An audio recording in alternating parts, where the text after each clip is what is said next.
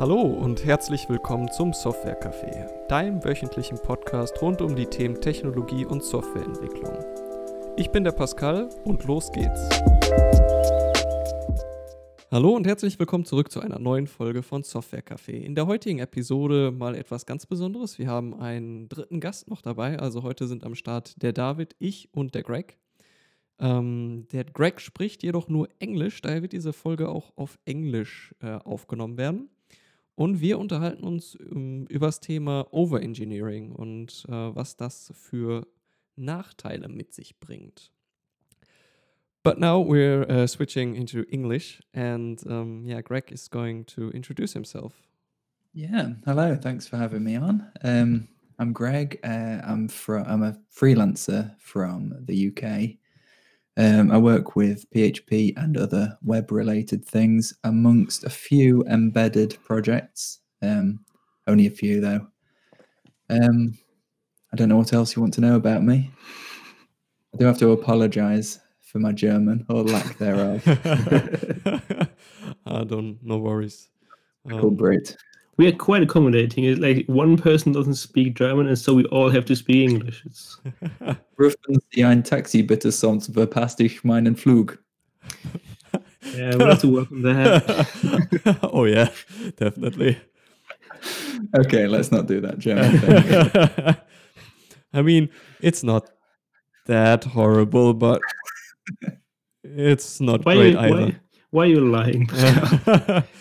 It it took me like twenty seconds to understand, like just pass something that I heard ten seconds ago. and What that was does hard. that sound like to me? And if if you were to say something in English with a bad accent, Hmm. Hmm. Hmm. Hmm. Well, the thing is, like German accent is like um, I think we're more used to a German person speaking English because it kind of you hear the the accent in in more instances, and it's like it's like a meme in movies or something. A, a German person speaking English, so you kind of have an ear for that. Like uh, um, people from India, for example, also have a very distinct characteristic um, to their accent. It, once you get into that, it kind of clicks in. But um, us two, we we don't you don't hear very many people try to speak German to begin with. So even even getting to that is kind of hard, and I then will to learn understand that. German. And I one mean- day, I'll, a lot, a lot of people don't when- really have to talk uh, German as well. Yeah, one one day we'll have something like this, and then Gre- Greg will just start speaking perfect Hochdeutsch, and then that would be uh, really interesting. that would be quite a surprise. yeah, definitely. I mean, maybe one day he will surprise us. But uh, doing He doesn't in- have to anymore; they're out of the EU, so oh yeah, we can just carry on uh, our own way. Quite happy, just- aren't we? you're just fine now. It's just all fine. I mean, doing this in English is uh, kind of opening up to uh, a lot of new uh, listeners as well. So Probably we- lost a few as well. And Pascal thought if I get new listeners, the one thing that I have to do is not light my face. That's that's the main thing. uh, I, don't, I don't got you there. No, I think something's been lost in translation. I think. no, it seems like you- think I, I get a new audience and I don't need to do lighting on my face anymore. Well, Get a ring light. It Well, helps. yeah, mhm, yeah. I mean, I could do like turn this. Oh, Yeah, we had that before. but that's not not a good idea. So. that, that's that's his interrogation lamp. It's uh, yeah. um, but I think we should get into the topic right now. Um, although small talk is kind of fun, but um, like, do you have any example where you saw some code and thought like, "Wow, this is really over-engineered at at at a level that was totally unnecessary"? well, where to begin with that? I, let's do something else first. Actually, can we try to steelman over engineering before we? Because the rest of the conversation will just be to t- talk about how over over engineering is bad. Hmm. and there are very few examples how over engineering can actually help. Um, the the one Yeah. thing, I can think of some positives of why you might want to over-engineer yeah, something specifically like web web development stuff because that's what we all do if you want to plan your application to scale to 10 bazillion concurrent users, then you might need to over engineer it, right? Well, the thing that I always have in mind is like the like the NASA thing where people engineer for space and or anything with um, anything to do with rocket science. Basically, the what they do is they just take a value, they figure out what they want to do, and then they just three exit, four exit, five exit, just to Mhm. be sure that it will definitely 120% work. And the the result of that is that you have rovers that uh, extend the lifetime mission for years, basically. Mhm. And um, The difference there is that that's literally rocket science, and that is literally rocket science. not rocket science. Yeah, as, as much as some people try to make what we do rocket science, it very have much is not rocket. rocket science developers. Yeah. in my- I think the the main problem is, and this is kind of where the rocket science works, is um, you you tend to over over engineer stuff if you if you're not quite sure what you need. And for NASA, you you do know That's what you need. point actually. I, I would say that over engineering a system is hundred percent necessary if for some reason you either lack the skill or the foresight to plan it effectively. Yeah.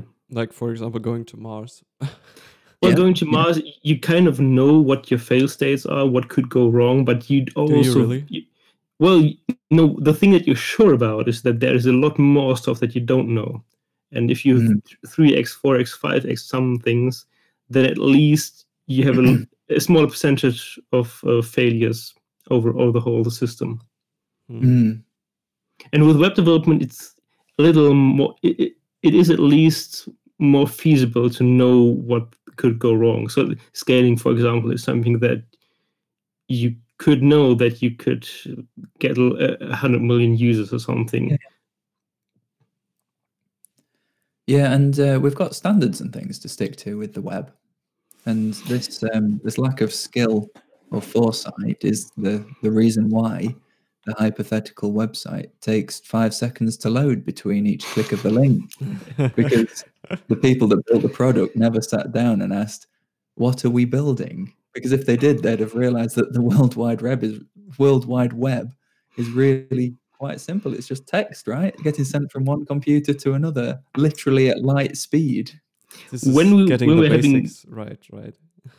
When we were having the problems with um, setting connection up, that we still have uh, apparently, but um, I was I was HTTPing into my router. And it's every every single time I need to do that, I'm surprised how long the router takes to respond because it's literally right there. Yeah. So the connection speed cannot be the problem, but building the page, the interface that I want to see to do something locally takes Yeah, and you've got seconds. to you've got to get your planning planning pretty wrong to end up with a website that takes five seconds to load is on the same network as you. But that does beg the question of why five seconds is the actual industry average amount of time for a website to load. Yeah. is it still? Yeah. Like, I- I'm not, Well, as far as I know, uh, because I was reading about um, Google's latest insights into this, they've got um, they've they've released a like a huge update to their uh, Lighthouse testing suite, Mhm. and um, I'm, I'm pretty sure five seconds is still like if you ju- do a cross section of all websites, that's the industry average. That's the the state of the art. Yeah. I mean, um, I, I've all, once heard that a lot of people don't really care about page loading times these days Hmm. anymore because connection speeds are re- pretty reasonable even on mobiles. So mm, I don't know. A lot of websites have like uh, tons of tracking Yeah. uh, Mhm. that that load up. Um, I've, I've been there, done that, like uh, that kind of stuff. Um, that is usually taking up a lot of a lot of uh, resources. Mm. Well, we had the conversation about um, how how developers don't really optimize their code because CPUs are getting faster every year. Yeah. And the same is true for the internet. You don't make your website slimmer every year because the bandwidth is just increasing all the time. And you, you can kind of justify that to yourself.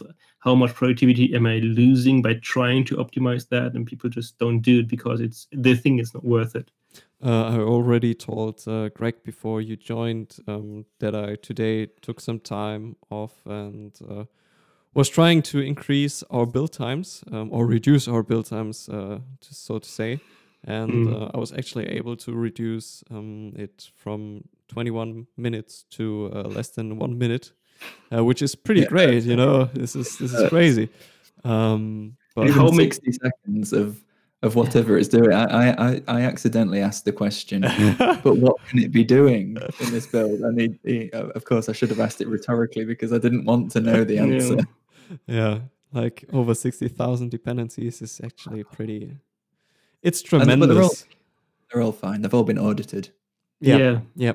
And they all, specifically they get continuous audits, so it's not like you just accept it in once and then every update you check. No, no, it's Um, but that's just I, I don't know if that's um, just a problem of those uh, monorepo. Uh, And, and another thing stuff, that's but- over engineering. That's more like that's like applied carelessness, basically, and at scale, Mm-hmm. carelessness at scale, basically. But um, maybe we can like um, split it up into what, what is over engineer because I think they they're very two distinct areas. One is um, over engineering the architecture of your application, Mhm. and then there is like over engineering when you get to the implementation of what you do. Mhm. And my problems y- are usually more. I mean, if you the time that you spend on architecting something, it's that's kind of cheap. Planning on paper is very cheap, and if you over engineer something there and you spend more time, that's that's not time that you continuously lose in in the lifetime of the uh, life cycle of the project. But if you the time that you in or the, if you if you happen to over engineer the implementation of something to a degree where you actually where it costs more than it benefits you i think that's that's more that's more usually the problem Mm. Yeah. I think that um, when it comes to interacting with, as a developer, interacting with other over engineered software, it seems that I've become, over the years, allergic to it, to working with over engineered software. It just, I, I, I- kind of, um, I start, we, like, we, we, I'll we open the might have to give an example because I think this is something um, where we we might all have an example in our head, but it's like what what exactly is over engineered? Like uh, we we have to give a case. Uh, well, when I was um, when I was fresh faced and straight out of university, I kept finding the same problem um, because I wanted to go past the academic application of of software and, and build things for real people. But in order to learn anything, I needed to learn so many other things. And I can remember a very specific point of self doubt in my early career. I found myself on um, on a YouTube tutorial that was explaining how to make a blog in Symfony. And Symfony is a, a PHP framework that's kind of inspired by a lot of the Java world of the time. I think that's fair to say. Yeah. Uh, and the host of the tutorial, he glossed over so many of the points of how to get to the point where you're writing HTML. There were literally hours of prerequisites that I had to learn in order to make a web page, which I already knew how to do. So that somewhere in there is the the, the nub of the problem. Yeah, that's that's definitely a problem of uh, modern. Uh, or Well, so, so called modern. isn't it? Yeah, it's just there's- getting there's more and more problematic. layers of complexity. Yeah. Um, and they're all being over-engineered by default, I suppose you'd say.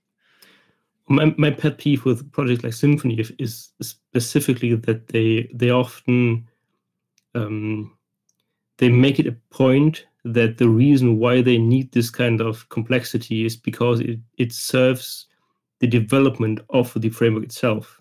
So we we have a couple hundred developers who are writing Symfony, and the, the software needs to be this way so we can coordinate the work that they're putting in. And the, problem obviously is that the code is still run at runtime. It's not compiled code with PHP. So the the thing that they're investing into the architecture to be more productive with more people contributing, the the cost for that is pushed onto everybody who uses Symfony as a framework. Yeah, yeah. It, um, I think if I was to think of a particular product um, that I've used personally, and in the context of over engineering, I think Symfony would be the one that I'd jump to. I mean, I don't want to badmouth it because it does the it does the job, and a lot of people it makes their salary. But uh, for me, this doesn't it just doesn't lie well with with the kind of style of development that I want. I mean, uh, I don't know if you know that David and I were both using it at our uh, recent job. I Um, tried you- tried to no the, the old job, but I, but I was trying to not use it. I was very much trying to concentrate on front end development and getting away from the actual Symfony part. I mean, I Hmm. was I was doing quite a lot of work actually with uh, the Symfony stack, and I mean, I was I was running in into a few problems here and there, but overall it was kind of working. I mean, it it was a lot of sometimes it felt like a lot of overhead, but uh, right now, I mean, I'm working in an uh, Nx monorepo with uh, thousands of Angular applications and uh, Angular libraries, which uh, can could or could be consolidated into like uh, two or three applications, um, which is which makes it even more ridiculous. But we have to use this micro front end approach, which is like I don't know if you ever use that, but you gotta separate your uh, your stuff into even smaller and smaller smaller applications, so that just each team member is probably just responsible for one app Yeah, um, and can handle that stuff because it's like only three files, but you don't need to build a whole app and need a whole separate node_modules folder for that stuff. This is I think the is of software is one of the uh, symptoms, or would you say, um, one of the causes of over engineering? Yeah. Because it's not just the modulariz- modularization of the software, but it's also the team that then uses the software. We can modularize everything, modularize everything. Yeah. Um, but Why? What, what? What are we trying to achieve by doing that? Well, I think it's the same thing that they're trying to do in Symfony. It's it's like coordinating a team that isn't there, basically. And you, It's trying to do everything that you could ever imagine and more, yeah. so that there's a solution there for every possible permutation of of anything. So that's probably what we meant before, like over engineering for something that is not yet there and isn't really on on even isn't really even on the map. Basically, Mm. You're trying to solve problems. I mean, this is, was also the argument that, that we heard in, at the at the other company that well, if it if it works for this huge team of Symfony developers, then it probably is also a good idea for any other company in the world. It just it doesn't work like that, but people think that it should Mm. and this kind of idea that every company this is like i think we're like on a tail end of a mba disease that took hold like 20 or 30 years ago when people thought that all companies are basically the same and you there's like this meta mba skill that you can just learn in school and go to any company and just lead the company. Like that's a thing that works.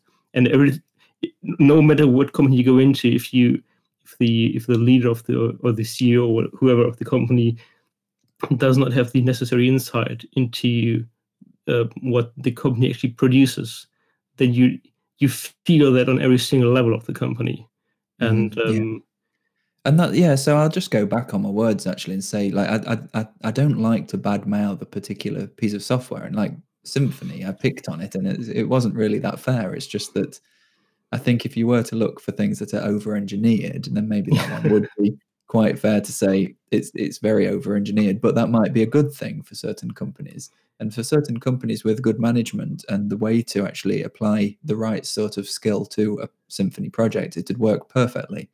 But by default, my sort of attitude of, of if you're going to be building a website, you want to be writing HTML as the starting point. Um, it doesn't quite work for me. Um, so I didn't. I don't. I don't think that you can. I, I- I'm not trying to say that Symfony is bad because it's over-engineered. Yeah. There's this one article that I always go back to, and I just just it's, I have this intrusive thought every time I hear something discussed in this way. And there's there's a great article that, that is called "Why You Hate Contemporary Architecture." And- yes, you've, you've shared that with me before Yes. many So let's let's I will just quickly cross that off on the David Bingo map. But the, the idea is basically that there a lot of modern architecture is very sophisticated and highly technical and um, takes a lot of resources and planning and complicated computers to do the planning. And people end up not liking to live in those buildings. They end up not really liking to look at them apart from kind of the theoretical aesthetical value. Like a sleek and slender and uh, shiny skyscraper looks impressive but it's not something for your heart or whatever. but the thing that I always get with developers who argue for this kind of Symfony approach, this over-architected approach, is it it works on all the levels except for the ones that humans care about, basically. And if you work in that system, or maybe this other system that Pascal is currently trapped in, is that everything makes sense and you still don't like it. And why is that? Mm, yeah, that's a good question. And I think it's kind of that it's built for the wrong purpose. It's, it's built for a theoretical purpose.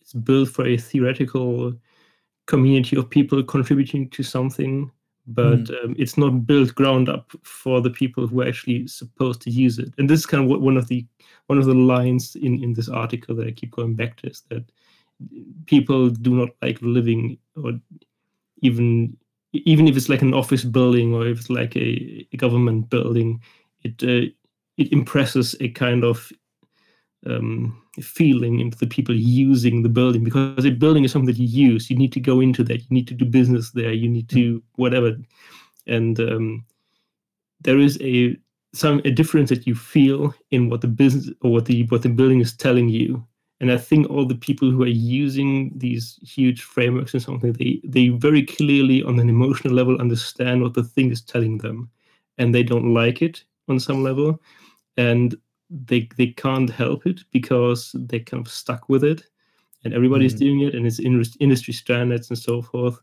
But um, everybody is wondering why people end up being like um, there's there's this kind of mid-career despair in programmers often where they end up this is one of the things we mentioned last time that people kind of end up always going into the management roles. Yeah. and so they get to be team leaders or project leaders and so forth. And by that point their argument is usually that they really don't care about programming that much. Or they don't get, care anymore because yeah, yeah, and I and I completely get that because if you, if your job is to go into the sleek and perfect skyscraper that leaves you internally completely void and empty, then at some point you would rather deal with a couple of peoples around that building than to actually build that thing. Yeah, very true. Um, I think the the people who make these huge, impressive things, whether we're talking buildings or whether we're talking software frameworks, they're the architects and they they they want to make this amazing architecture. Um, and the thing is, the only people that they're impressing is other architects. Yeah. So when there's the type of person who has the intuition to put something together like this, the next big thing, they'll come in and they'll make something built on the back of whatever the previous amazing architecture was to make something even more amazing and even more sleek and glass and metal and whatever. Um, and it's it's almost like there's a there's a um, imbalance between the people who are building the things and the people who are actually genuinely using and extracting value from them. Yeah, yeah. I, this I, is I a, totally agree. Last time when we we spoke off off podcast, Pascal and I, I told him there was another um, huge skyscraper project. I think it's four two three Park Avenue or something in in New York. Very very visible, very well known um, skyscraper, like high quality condos and uh, I don't know, like one one flat there cost like 70 million or something ridiculous Pretty like expensive, that. yeah. Very expensive. And so this is something like a prestigious over the top whatever skyscraper. And uh, the article was about how people now that they have to stay home, so the people living there now that Corona hit or COVID hit, they actually have to live longer in those apartments and they suddenly noticed that building sways and creaks, for example, um, there seemed to be a, a, an ongoing issue with floodings in the building for some reason, and um, so the article was listing a couple of things that seem very basic, um, quality of life issue in where you, wherever you live, and um, it it seemed weird that a highly prestigious project that has probably I don't know how many millions they pumped into building that thing doesn't get something right like it should not flood. It should remain True. dry. Yeah, well, So you you want a, a a house should be not watery. That's That should be at the top of the unit test. it's kind of it it should be yeah right. There should be a test for that, and there probably was a test for that. Maybe maybe maybe they had like a, a simulation, and um, the simulation told them that everything is fine, but there was nobody there who actually cared about how to make buildings that don't flood. and uh, they rel every when I'm talking, you know how that looks in in software because unit tests are very often just used as like a fig leaf that um, people just slap them on. Well, we have tests, so Yeah. that should probably be fine. And then stuff happens basically. I mean, Yeah, you think can unit you, you can over engineer testing as well. uh, Uh, Didn't you say that you spend like sixty percent of your time writing tests that just test whether HTML is put out correctly? Yeah, that I mean that was like a week ago. Currently, I don't do a lot of testing because I was working on CI and stuff like that. But um, yeah, that's that's a big part currently, like writing uh, unit tests that test HTML and DOM if that works, because uh, end-to-end tests are too expensive because they take so long. Um, how- how- just just mention how long your test suite takes to run right now. Uh, currently, like after or before uh, my my work on DCI, because I, I, I was actually able to to uh, reduce the build time of it and parallelize a lot of stuff by splitting it up into uh, multiple Jenkins nodes. well, how long did it take before? Um, at the maximum, it was like 41 minutes, but uh, the average was about 20. Yeah. And now it's Uh, less than less than eight. yeah. I mean, it's still long, but it does like um I mean, it, it does a lot of stuff because it has to test like mul- different sites and do screenshots and videos and all of that stuff. But Yeah, and you probably use like half of a percent of that each time, so that that's time well spent. I mean, um, that's something I was working on today as well. Is just that it does um, diff what app and application was actually changed and affected by the recent commits, and it only just tests those that were actually affected. So it was just previously it was testing everything always, um, but nowadays it's just like uh, yeah, tests the really affected ones, which is uh, greatly reducing the the time build. Can, can you actually know these kind of dependencies in your system? Can, can you conclusively know what thing has changed and what that affects? Uh, yeah, kinda. I mean, you know, it does have a dependency graph, so I can um, build a dependency graph of all my applications and libraries, Hmm. and like it's even interactive. I can uh, click through it and uh, scroll in, zoom in, and zoom out, and all of that fancy stuff. And this is probably why you are not even allowed to just make a basic function call, because that would break the ability to build a dependency graph, right? Yeah, like Greg, uh, I don't know if you ever worked with Angular. Well, um, I've inadvertently picked up. it happened to me. I, I- wouldn't say that I've ever like built an Angular project. Uh, was it Angular JS or the new modern Angular version 2? Okay, um, because recently I was uh, doing some stuff where I, I don't really remember it correctly right now, but it was something where I could just use a set timeout function and uh, wait for 300 milliseconds and just do some function call. But no, I had to write two services, which uh, actually just did kind of abstract this set timeout function away with observables. I don't know if you ever heard of that. And RxJS, which is a fancy thing for Angular, um, to yeah to be working with observables. Allergies are coming on already. I think I'm getting hives or something from what.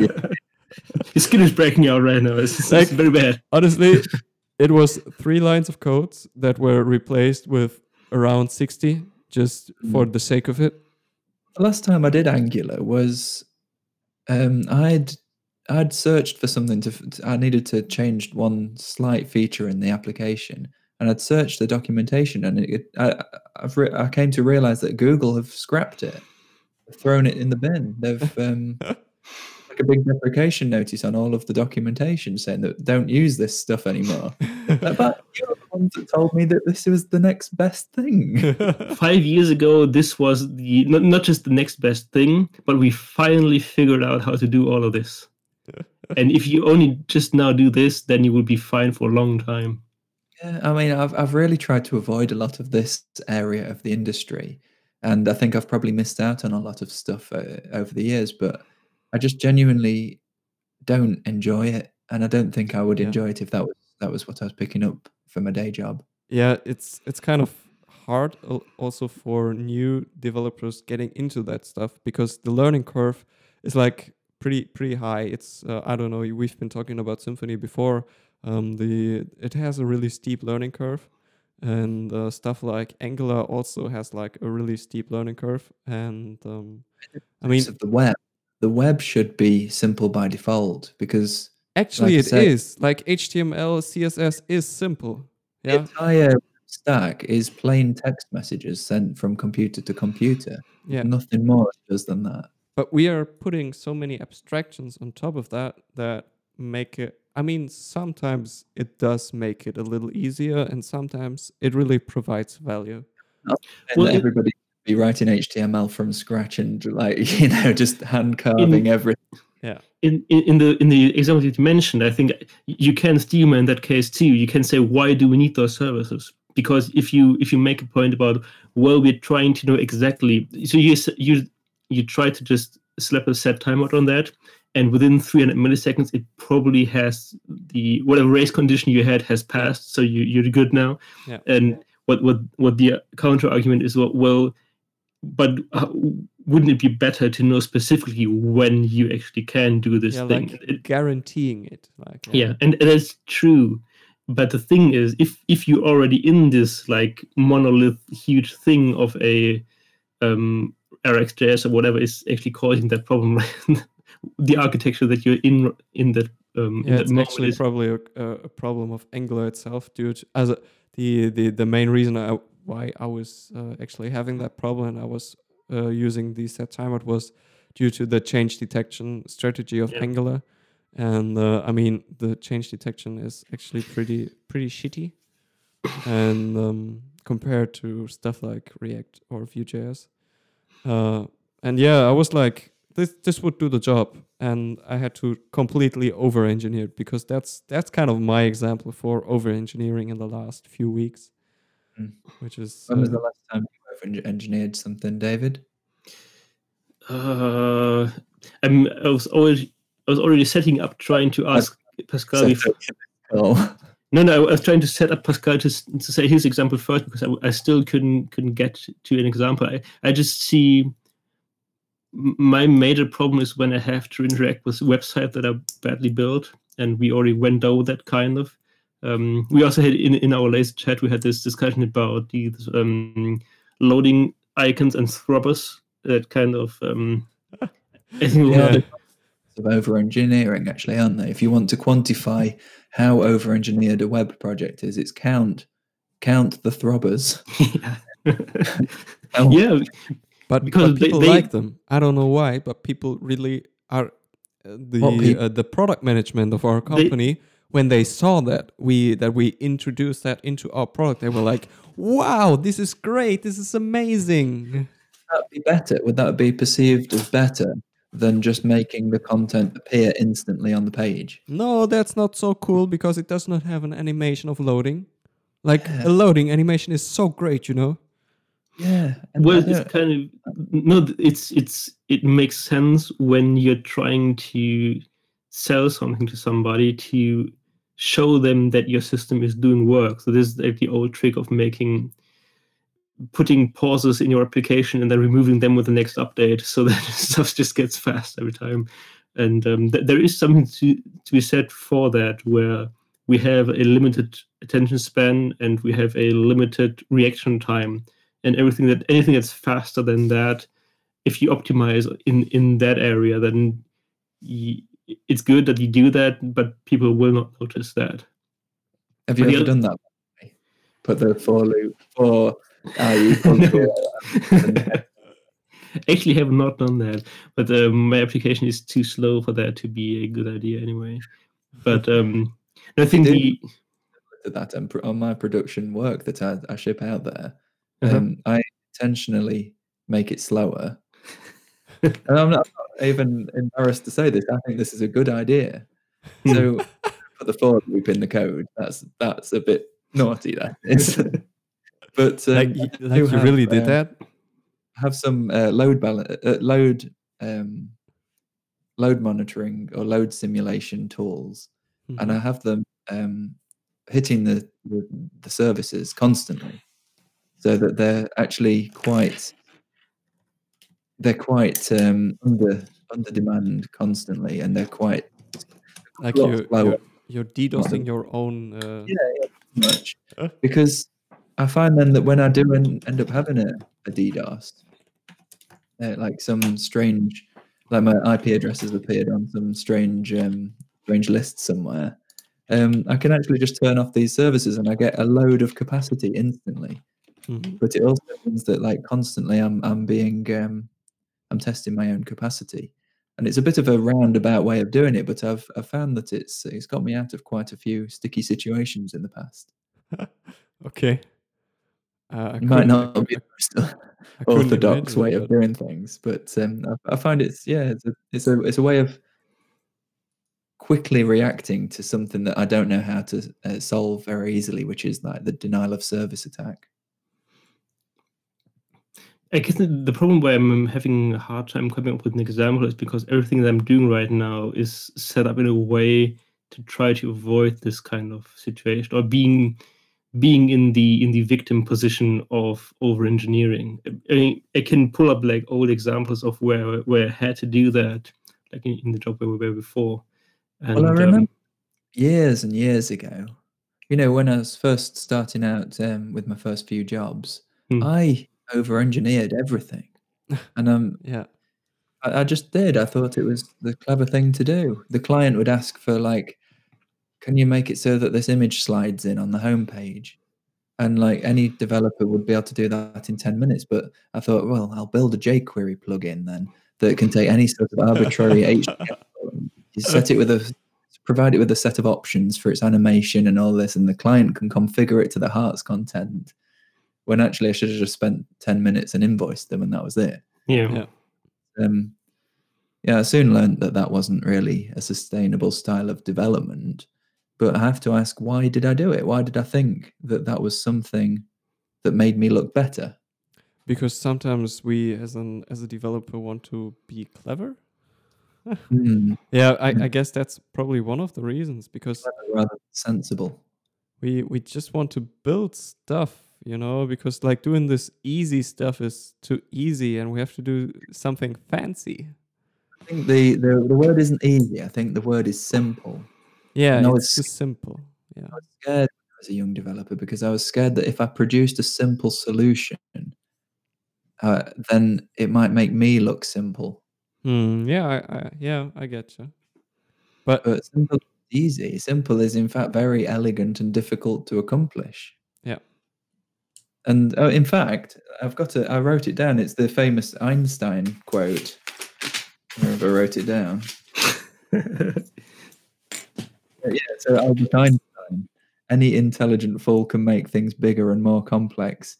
It takes a touch of genius and a lot of courage to move in the opposite direction. I don't know how, how accurate that is to his original quote, and to probably have been in German anyway. But you've you know what my German's like. there is a there's a um another fitting quote that um, do you know Bruce Schneier, the security guy? No, I mean, I don't know him, so Well, he had a quote like, um, "Any fool can build an ex- encryption scheme that only he cannot break."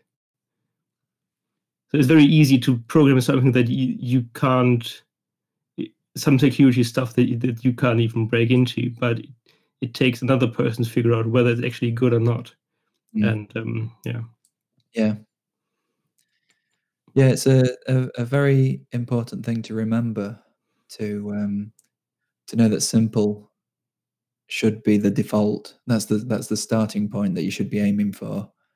Because if if if if the client wants a web page, you can just actually hand carve the HTML, and and that Sure. would probably be the most sensible solution, the quickest way to get to the easiest deployable web page. But of course, you're never going to be making a web page, so you there are tools that you need to pick, but it's a minefield out there of what tools, what are we, what what qualities are we actually looking for? How do you see past the marketing? Yeah. The and other it- problem is that you don't you don't actually in in the thing that you're building, you're not technically solving the problem of producing HTML on the page. At, at some level, you are trying to optimize everything that happens before that. So, Mm. what does the client supply in terms of information? For example, I've I've built a couple of HTML banners, and I um like advertisement stuff. And in the beginning, I just did it hand coding HTML myself. Uh, But at some point, for example, the client wants two things and then wants the text slightly changed or wants the position changed. And you figure out why you're doing that, where the things are in the system that actually need code. Um, you, start out thinking, well, this is the end result that I want. Why don't I start there? And I think that's a, a lot more healthy to go about it like that, way. so I will put myself in the position where I'm trying to, with my hands, code the end result that I want my system to make, and then Amen.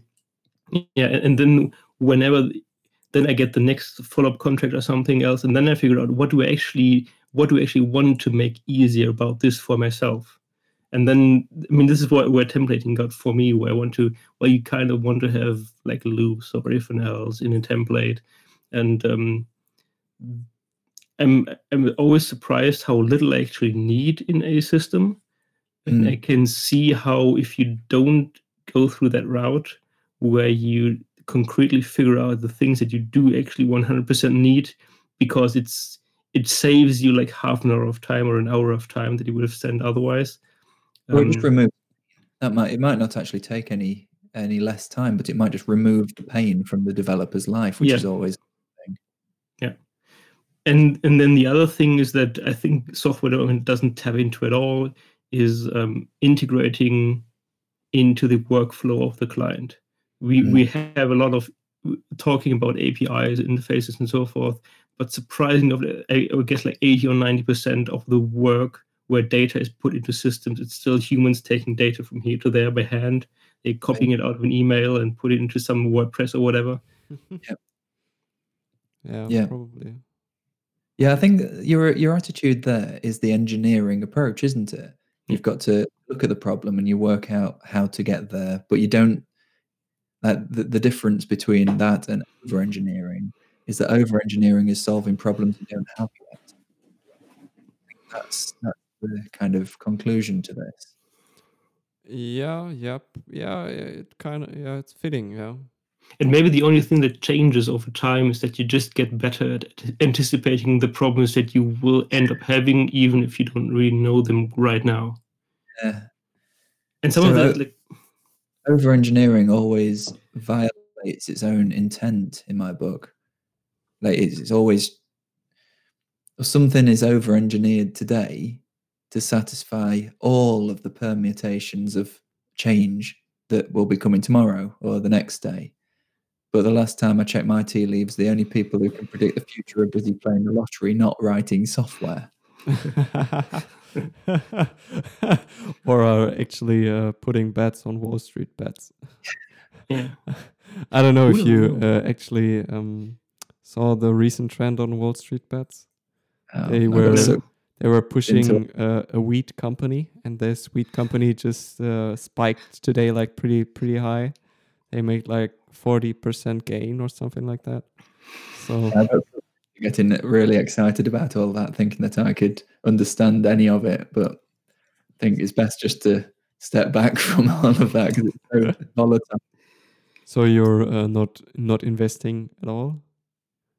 Uh, well, I, I, I played around with it. That's let's just put it that way. I don't Okay. think I have any clue of what I'm actually doing. Okay. the, Yeah. the, the impression that I always get is that it is a system that is specifically designed to not be understood. Yeah, and if and if if you are working in a system that is designed to not be understood and you are walking into a market situation where you're betting against other players who have not just different understanding or different level of understanding of the system but have a very different tool set like people can as a normal investor you can't trade after market for example or pre-market or something like that and uh, you are not having lunch with the regulators who actually set up the rules for the market, something like that. So if you already know that you cannot understand the system and other people can actually influence how the system works, then that doesn't seem like a system that I want, want to be involved in. When people make money of that, and it, it, I guess if you're not getting too greedy, it's it probably a good idea. I mean, But you, yeah. you don't you have to invest into uh, specific stocks. You can just do index indexing and stuff like that. I guess so, yeah. So But you, you don't really have to care at all about some specific stocks. It always seems like something that I would get into very hard and kind of enjoy it, and it would uh, feel empty, and I would probably make money and set up like algorithms to trade on the market, and, and that'd be super I was fun. following you up to that last point because I think I'd be with you up to the point where making money is on the table. I think I'd lose money. I think I'd I think I'd I'm being clever and then realize, oh yeah, that's Yeah. not how the world works. yeah. Well, there's there's there's so much, and, and in, in a certain way, it is specifically designed to not be how the world works because other people are making money off the system, and they want to make money off the system, and the world is too chaotic to be something that you want to make money of. And in a Hmm. way, I mean, the, the stock market is designed to find value, and to, to say what is this company worth in, in, in terms of stock price. But then you see people who are deeply involved in the system on the TV, and they say, "Well, this stock is worth it's it's." This one, this one interview about GME where somebody says this is a seventeen dollar stock, like an expert saying, "I know what the stock price is. I am the expert working in a system that is designed to take hundreds of mil- thousands of people who figure out through the market forces what the value is. But I already know that. I know what the value is. yeah. Doesn't seem like a system they want to get into. No, I think um, as many as as many um, amazing stories you hear about um, like putting ten pounds in, ten euros in ten years ago, and then now you're a millionaire. Well, this Uh, is this is why I'm poor and Pascal is rich because he just does it, and I think I'm I know what I'm doing, and I know why I'm ta staying out of it, and this is why I don't make money basically. I mean, honestly, the the most profitable thing I was getting into is actually cryptocurrencies because I like made uh, 8x already out of it. Like, I read today on Hacker News that one Bitcoin transaction is, in terms of kilowatt hours, three complete, three entire Tesla charges. So you can charge a Tesla up three times from zero to 100%, and that's one Bitcoin transaction. I mean, Bitcoin is actually pretty. Um, what would you like to call it? It's ineffective when it comes to that, but there have been. Uh, there, I I think there's there's something um, that was recently come up in uh, in Germany. Actually, is some some kind of I don't know how, how good you're with uh, all those crypto ter- terminology, but um, there's a thing they developed it and called it autobahn, which is like um, the the uh, English. Everybody, everybody knows what Autobahn is. okay, everybody knows what an autobahn is. Um, They know what it is, and they want to drive on it because you can drive as fast as you want. Yeah, they, they are developing this autobahn for Bitcoin and Ethereum, which uh, actually takes off all these high transaction costs Mm. by um, by building another network where the transaction is a lot faster. Yeah, Um, but it has some really weird stuff like you have to send them your Bitcoin and they keep the Bitcoin and Mhm. you work uh, in their network by using um, And you're some- signing me and David up, and then we can sign some other people up. Yeah. but Yeah, don't worry about it. Everybody's making money here.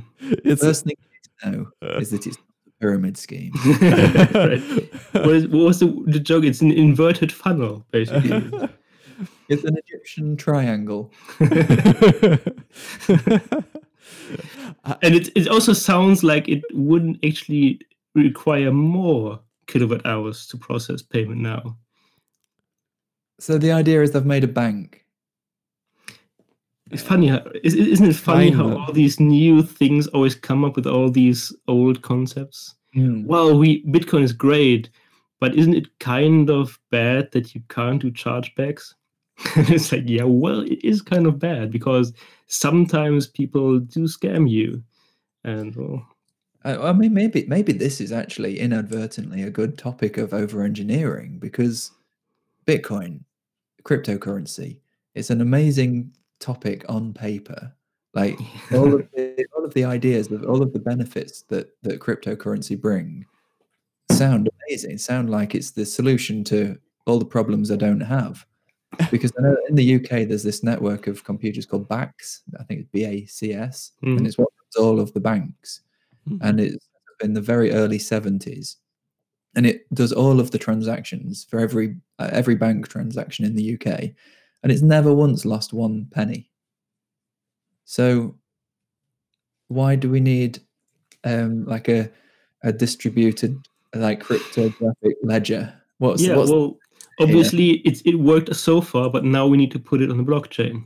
yeah I so mean, what I, I kind of get the point that you want to have all of this decentralized and be let let the people be kind of in control of it. But in the end, um, some someone will have a little a little bit more control over it. So you kind of I don't know.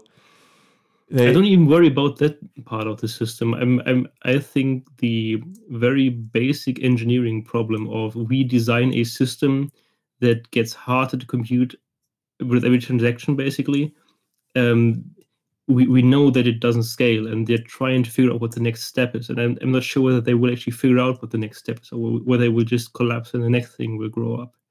And maybe it's just bound to be in that cycle of one currency collapsing and then moving stuff over to the next one. But I think that's the the the the way that Bitcoin has got to where it has got to, isn't it? Because it's made it's got its own scarcity program. Yeah, that's that's exactly one of. The, I mean, they say it's a value store. Like you put uh, some value in it. It's like like the modern gold. Um, I hear two things all the time with Bitcoin. One thing that I hear is that it's supposed to be a value store. And then I hear people tell me it, it shouldn't it should just be a currency and it should not be a value store. to be honest, to, to for it to be a currency, it, it has to be faster. The transaction Yeah. cost has to be a lot lower, and a lot of other stuff which sh- should happen before it would be a real currency. Like there, there are other tokens or cryptocurrencies that really would fit as a currency, and even the um, European uh, Union is actually trying or thinking about, um, or not actually the European Union, the um, the uh, central bank, like it's uh, yeah, what what is it called in in English? ECB. Yeah.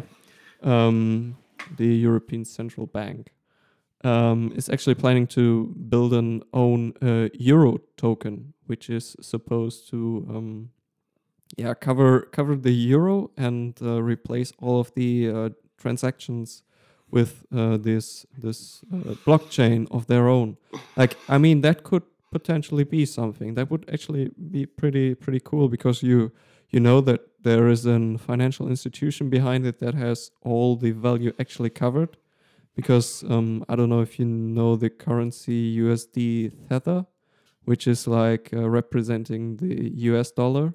Yeah. um, like one one coin there equals one us dollar and it always represents the current value of the dollar. And um, there is a private investor i guess uh, behind behind this currency which is uh, backing it all up with his own money so um, if someone so they all just rely on on his money actually uh, which is which is kind of broken by design in my opinion Hmm. um, Doesn't sound like that would scale very well. Uh, Yeah, I mean, currently it does. So I don't know, but It's got three users. mm, and they're all getting rich. I mean, they they they probably have a lot of users. I mean, uh, I've I've heard in um, a podcast I recently listened to that currently the Bitcoin exchanges um, are getting more and more users. Like they they have like an exponential growth, And as you see, as t- uh, Elon Musk just pumped uh, Bitcoin and yesterday or day Yeah, something before. like two two billion dollars or something like that. yeah, it was it was quite a lot, and the price. and they want to sell Bitcoin. Is it Tesla Tesla for Bitcoins, right? Yeah, I tweeted about that actually. I, I said um, it was a reply to somebody else's tweet. I said this is like the um, this is making buying a Tesla a lot more punk rock basically because it was already it was already kind of weird to tell your parents that you're building buying an electric car, but now to also explain to them that you're buying it with a virtual currency, With like fake internet money. yeah, it's like how, how much weirder can it get? And it's like the, the ultimate cool points for you. You just don't get that, mom. It's like we we, we buy electric cars with virtual currency these days, and it's just you're just old, basically. yeah. Oh yeah, that's kind of sad, aber But I think the I I, th- I think Bitcoin is a very clear example of over engineering. Mm. And the, the reason, uh, the fact that it still persists on the market also tells you another thing, which is that sometimes it really doesn't matter. And the thing that actually matters is whether people buy into the whole thing or not. And pyramid Yeah. schemes work beautifully for a long time because people really believe in it and, and it works for them. Well, people do make money from them. And there are a lot of pyramid schemes that just go on and on, like all these multi-level marketing schemes in the US and so forth. It, it, that is something that works, and sometimes actually, it kind it, it just slides by by producing enough value that it doesn't collapse instantly. But um, if you just look at something from the technical viewpoint, which I'm always, I mean, this is why I bring up kilowatt hours for bitcoins and so forth, because this this is my engineering need. I, I need to make sense of this, and I need to find something that is broken within this thing. And it's kind of annoying to me that people use Bitcoin as as much as they do.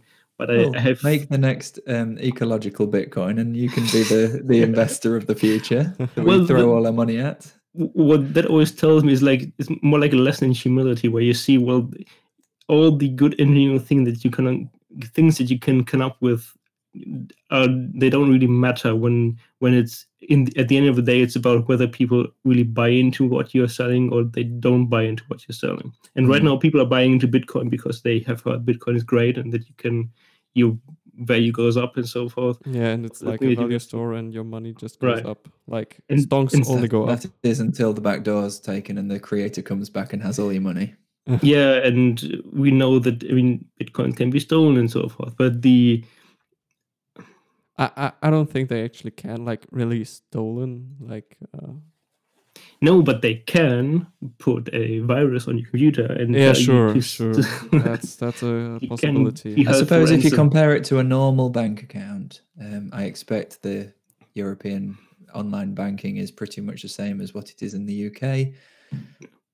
Nobody's having my money. Um, it's very difficult to. There's so many layers layers to the security that's been well thought through, and that just isn't the same for a file on my computer, or maybe not my computer because I do use encryption and things like that. But somebody's computer with a um, you know mum's computer she's heard you talking about that bitcoin thing she's Yeah. gone and she's gone and uh, bought one didn't really Rich know what- mom. just put the credit card numbers in and it's a lot easier for that money to disappear yeah. than it would be for the money in the actual bank Yeah, Um, probably as, as long as you're not using uh, some kind of uh, yeah wallet or something like that, like a Mm. real hardware wallet. well i mean that, that's easier that, that then is like keeping all of your all of your euros in a box in the cupboard isn't it because then it, Oh, when you have your house fire then your money's gone Yeah, yeah. or you're burgled Yeah, yeah. You kind of yeah. You you usually at least they say you should have like a backup for for it and uh, put it somewhere safe, like into uh, sounds to me like trouble Uh, kinda. But um, going back to over engineering with uh, cryptocurrencies, I mean, there's. Um, I don't really see. I mean, there are so many cryptocurrencies out there right now, and they all try to solve problems, but I don't see a lot of these problems.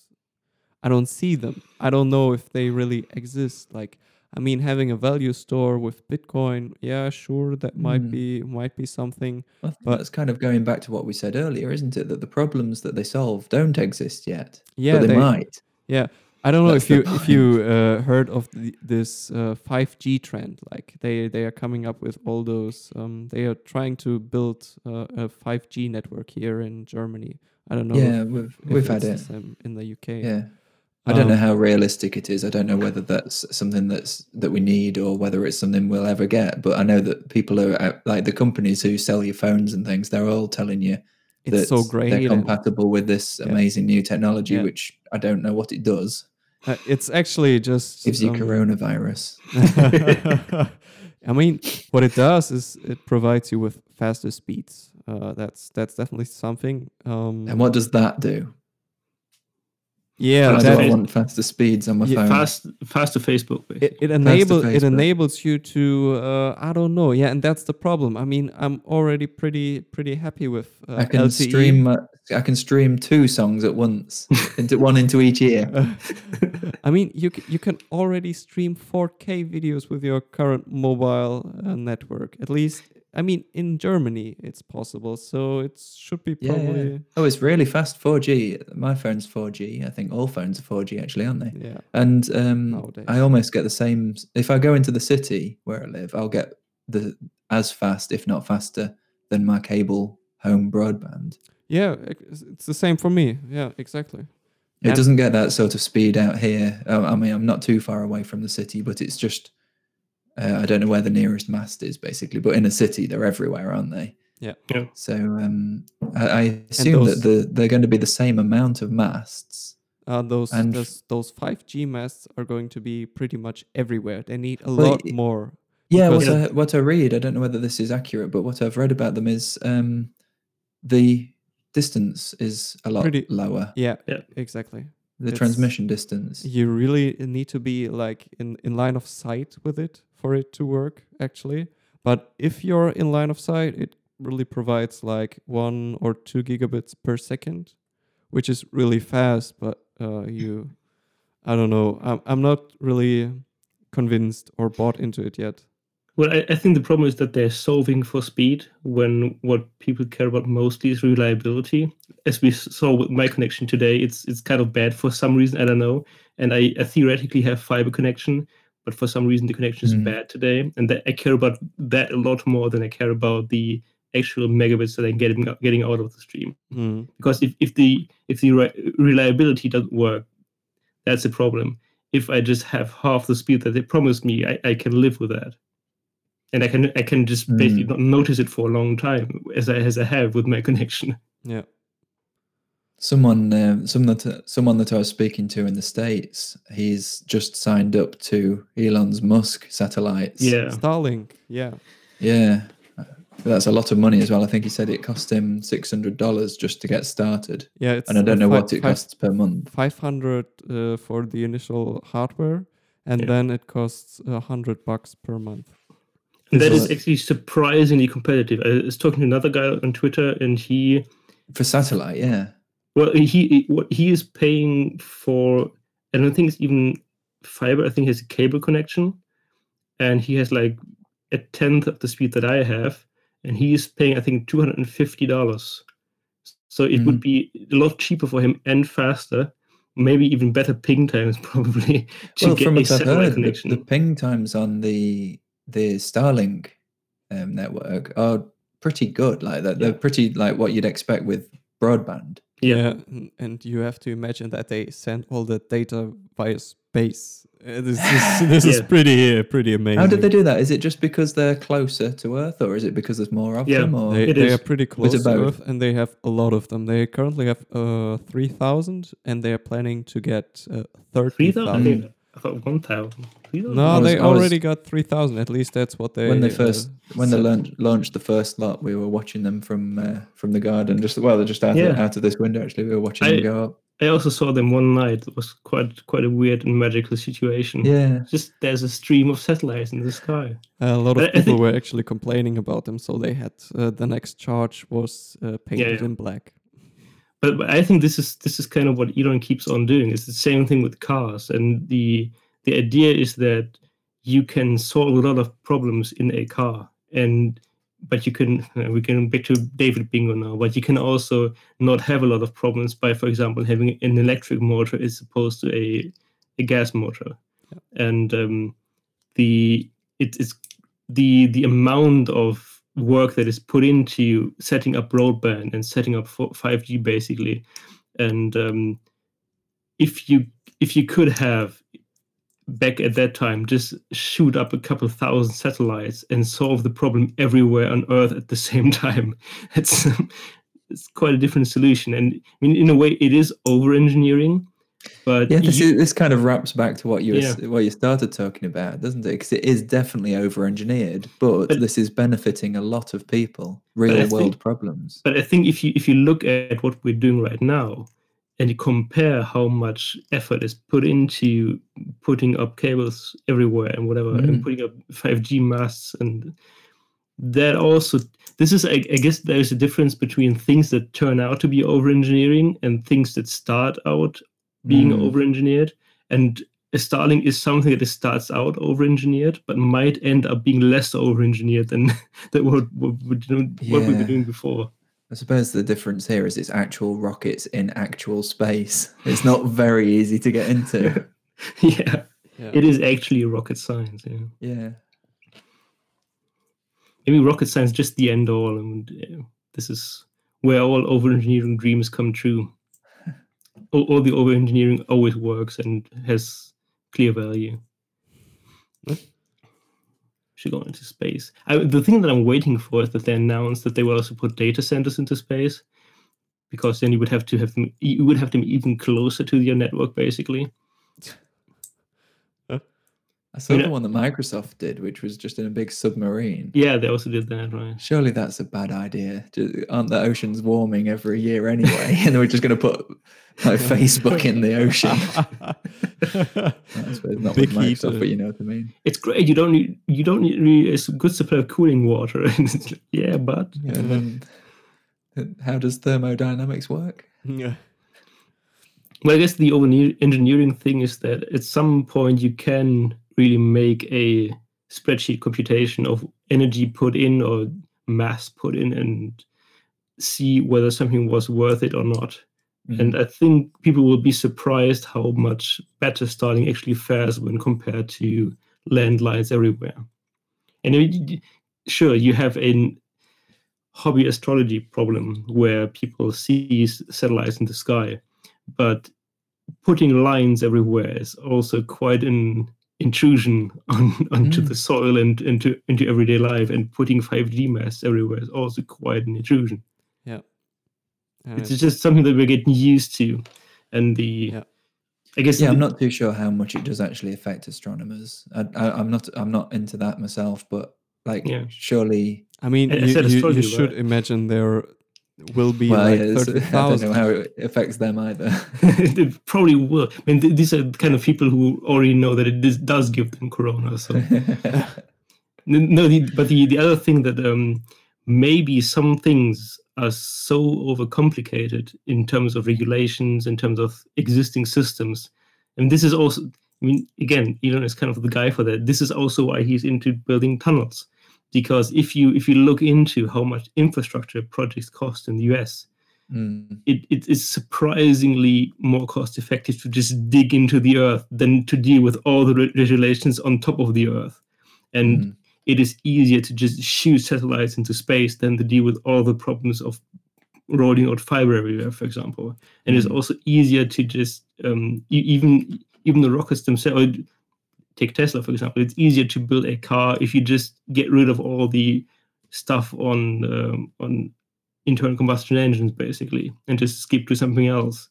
And this is i guess where going to the orthogonal and finding a solution outside of something really if, you do it right and i guess this is why he's successful if you if you get it right on a couple of occasions then you can you can reap a lot of benefits that people weren't even seeing to begin with and I they were stuck that- in their own over engineering loops That would mean there's a fine line between over engineering and actually providing value.